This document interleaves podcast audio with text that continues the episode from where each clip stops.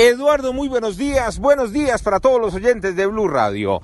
Hablemos de las noticias más importantes ocurridas en Bogotá y comenzamos con los ilegales. Los piques que cada jueves no dejan dormir a decenas de personas en Bogotá. Inicialmente estuvieron casi hasta las 12, 12 y media por toda la avenida Boyacá con calle 170. Pasaban por el CAI de San José de Bavaria. Nadie les decía nada. Subieron a la carrera novena por la misma calle 170 y fue en este cruce donde se encontraron con varios uniformados de tránsito. Lo cierto fue que uno de los conductores, imprudente, arrolló a dos policías en moto. Una patrullera que pertenece precisamente a la Dirección de Tránsito y Transporte resultó gravemente herida, remitida a un centro asistencial, pero por fortuna los jóvenes que iban en ese vehículo fueron retenidos por las autoridades y en este momento se encuentran en la URI de Puente Aranda, donde le están realizando las pruebas de alcoholemia.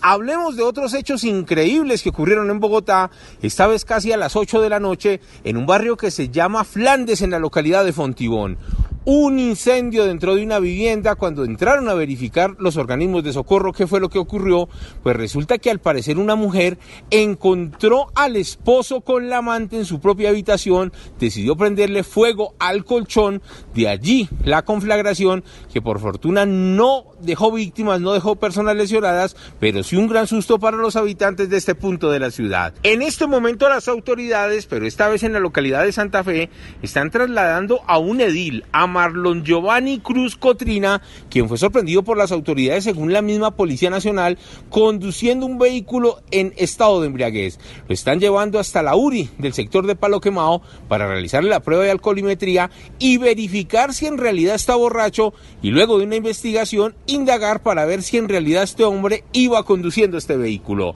Y en unos minutos les tengo una historia de no creer. Dos bandas de criminales se encontraron en el mismo sitio donde pretendían robar a las mismas personas y al final, Dios santo, ya les tengo detalles. Edward Porras, Blue Radio.